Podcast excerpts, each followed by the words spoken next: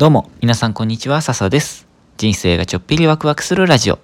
今日は、えうどん県、香川県から、えー収録をしております。えーうどん県、僕初めて香川県通ったことはあったんですが、来たのは初めてなんですよね。で、今日は友達の家に来てて、え昼間友達が、えっ、と、うどん屋さんを、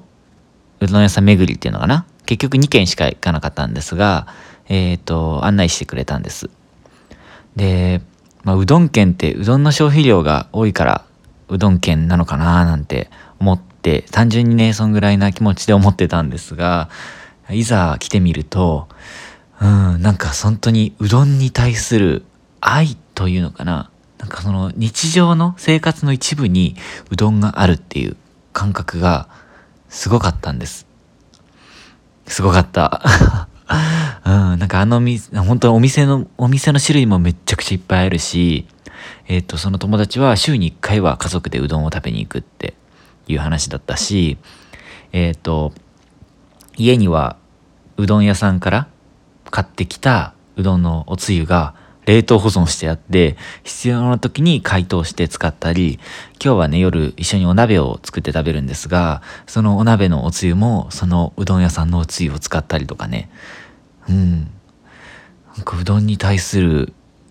あのさっきもここで止まっちゃったな。えっ、と、愛じゃないんですよね。えっ、と、もう生活にうどんが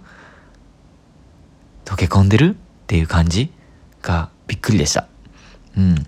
これはさすがにうどん県って呼ばれる理由だなって思いましたね。あただ、あのー逆に、うん、なんかうどんを食べ過ぎるあまり、えー炭水化物なので、えーと糖尿病になる方が香川県は非常に多いんだとか、えーと徳島県も多いみたいなんですけども、えー香川県は2位なのかな？徳島に次ぐ、えーと糖尿病患者が多い県だそうです。えっ、と皆さん、えーうどんを食べに、えー香川県に来た際には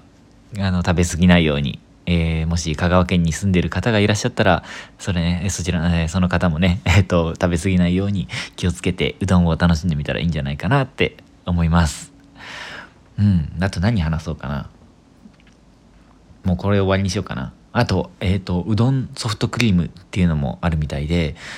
そう、これは、これは、えっ、と、奥さんから聞いた話なんですが、えっ、と、レベル1からレベル5とか6とかかな、ちょっとわかんないんですけど、まであって、えっ、と、レベル1は、うどんのおつゆがソフトクリームにちょっと混ざってるぐらいなんだけど、えっ、と、一番上のレベルになると、えっと、ソフトクリームの中にうどんの切れ端自体が入っていたりだとかめっちゃ濃い。もうなんかなんていうのかなだしが入ってたりだとかしらすかな？しらす？ん？いりこ？だしがもう中に入っちゃってたりだとかソフトクリームの。なんかほんとすごいらしいんで是非一度食べてみたいななんて思います。はい。こんなところで今日は香川県からいや香川県というよりもうどん県からえー